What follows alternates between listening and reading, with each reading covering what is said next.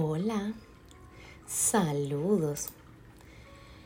Estimado colega, colegas, maestros y maestras de Puerto Rico a nivel nacional e internacional. Profesorado.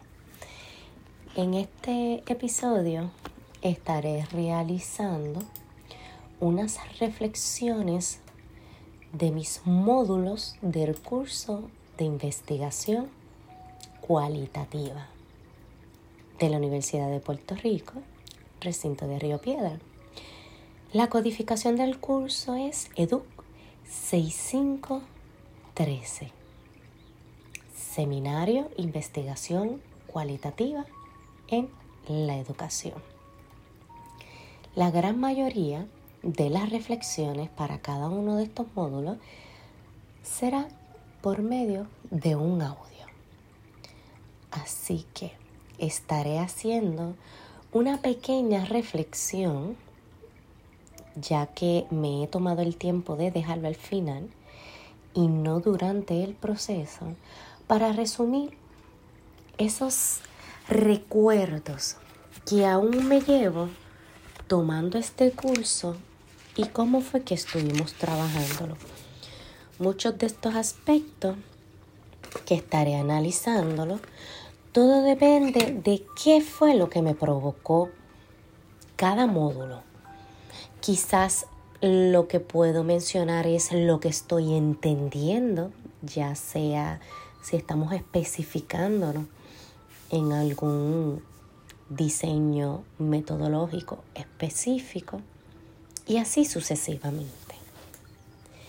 En estos momentos voy a estar hablando un poco del primer módulo que se titula El problema de la percepción.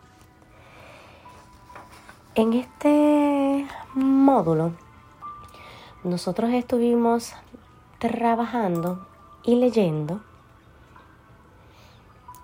un capítulo que se titula la sensación.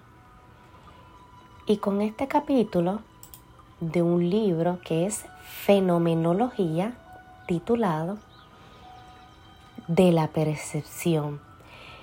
El autor es Maurice Merlau Ponti. Es un libro de 474 páginas y nosotros estuvimos leyendo alrededor, además del prólogo, que el prólogo hace una pequeña eh, reflexión y habla un poco en cuanto a lo que es la fenomenología. Y para comenzar, me encantaría añadir lo que este autor explica que es una fenomenología. Y cito, la fenomenología es el estudio de las esencias y, según ella, todos los problemas se resuelven en la definición de esencias. La esencia de la percepción, la esencia de la conciencia son unos ejemplos. Pero la fenomenología es asimismo una filosofía que resitúa la esencia dentro de la existencia y no cree que pueda comprenderse al hombre y al mundo más que a partir de su faticidad. Quiero eh, comenzar dejándoles saber que tuve que buscar qué significaba faticidad porque comenzando el prólogo ya me encuentro con una palabra de carácter desconocido para mí, pero esto lo que significa es, es un carácter de lo que existe de hecho y que ya está provisto hacia una necesidad. ¿Ok? Por ejemplo, cuando pensamos en lo que hicimos ayer, ¿verdad? Eso es algo que ya es una lógica porque está y emitimos un juicio de faticidad. El pasado no se puede cambiar, o sea, lo que sucedió porque eso forma parte del pasado y no hay forma que se pueda modificar. Esto es un ejemplo de lo que es un juicio de, de facticidad. O sea, ¿qué estamos hablando según esto? Ya que vamos a hablar de lo que es la sensación y la percepción. Por ejemplo, en el capítulo 1 comienza con el principio de que se puede entender que la sensación es la manera de cómo algo me afecta a las personas o a mí en particular y esa vivencia de un estado en mí, ya que estoy como ejemplo. Esto equivale a admitir que habría que buscar la sensación más acá de todo contenido calificado. La sensación pura será la vivencia de un choque indiferenciado, instantáneo y puntual. Por ahí más o menos siguen la lectura y me quiero enfocar en varias marcas que yo estuve, por ejemplo, trabajando y me trajeron ciertos recuerdos y de ahí la reflexión de cada lectura. Por ejemplo, escuchen, más cabe preguntarse por qué puede uno creerse autorizado de derecho a distinguir en la experiencia perceptiva un estrado de impresiones. Esto es apenas la primera página. Y para comenzar, y con la compatibilidad de mis compañeros cuando estuvimos discutiéndole en la clase, este libro y ambos capítulos era muy difícil de poder interpretar y ese primer día de clase cada cual dio su punto de vista pero es que estamos tocando un poco la parte filosófica. Estamos hablando de lo que es la Facultad de Ciencias Sociales, lo que somos de la Facultad de Educación. Estamos hablando de lo que es el desarrollo humano. Entonces, este ejemplo, y lo voy a repetir, más cabe preguntarse por qué puede uno creerse autorizado de derecho a distinguir en la experiencia perceptiva un estrado de impresiones. Por ejemplo, que fue una de mis anotaciones. Muchas veces las personas que viven en caserío, ¿qué percepción nosotros tenemos? Que la gran mayoría de los que viven o nacieron en caserío ahí se quedan por ciertas razones que no las quiero expresar en este podcast. Pero la percepción que se tiene es que el que está en caserío se queda en caserío en esta. O muchas veces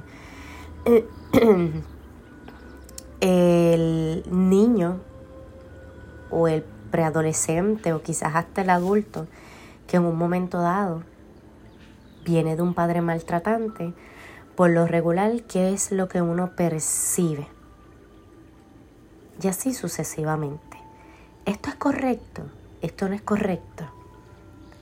También en el capítulo 2 habla acerca de la proyección de los recuerdos. Y dice, una vez introducida como elemento del conocimiento, la sensación no nos deja elegir la respuesta. ¿Por qué está mencionando esto?